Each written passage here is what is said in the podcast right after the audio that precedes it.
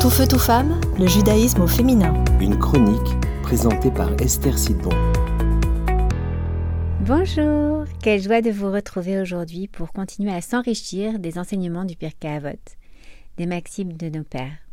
Je trouve ça fascinant en fait, parce que cette étude nous fait vraiment changer de perspective sur des choses de notre vie qui nous semblent tellement évidentes ou, acquises. Et pourtant, en étudiant, eh bien, on se rend compte que cette nouvelle manière de voir les choses nous permet de vivre autrement et d'être plus heureux.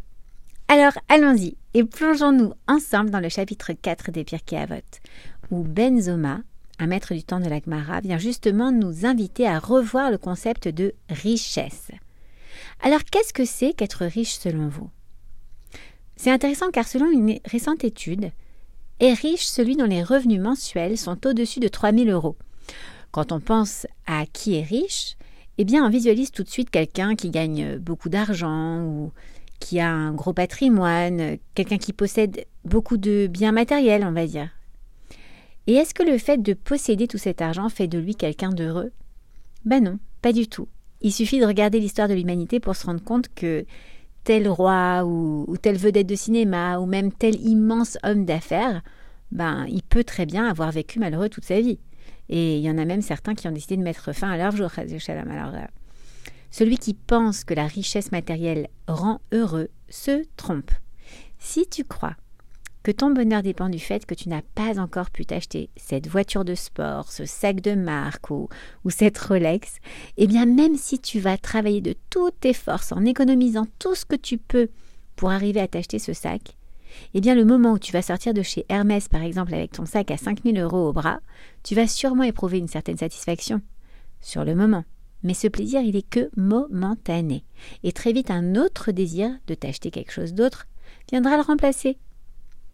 Alors Benzoma, il nous dit Eze Huashir, qui est riche, mère Bechelko, celui qui est content de sa part.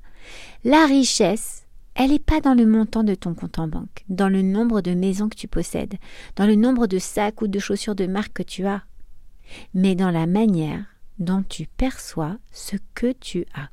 Et pas seulement sur le plan matériel.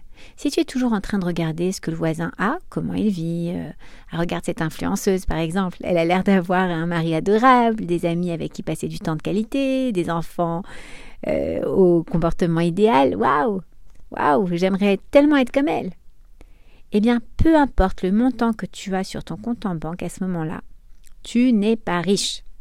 Car être riche, c'est être convaincu que ce que j'ai, que ce soit ma femme, mon mari, mes enfants, ma belle-mère ou le montant sur mon compte en banque, eh bien, tout ça vient d'Hachem, de Dieu. Et c'est ce qu'il a dessiné spécialement pour moi, pour que je puisse accomplir ma mission de vie unique, que seul moi a le potentiel d'accomplir sur cette terre. Être riche, c'est apprécier ce que j'ai. C'est me sentir complet avec ce qu'Hachem m'a accordé. À la semaine prochaine. Tout feu, tout femme, le judaïsme au féminin.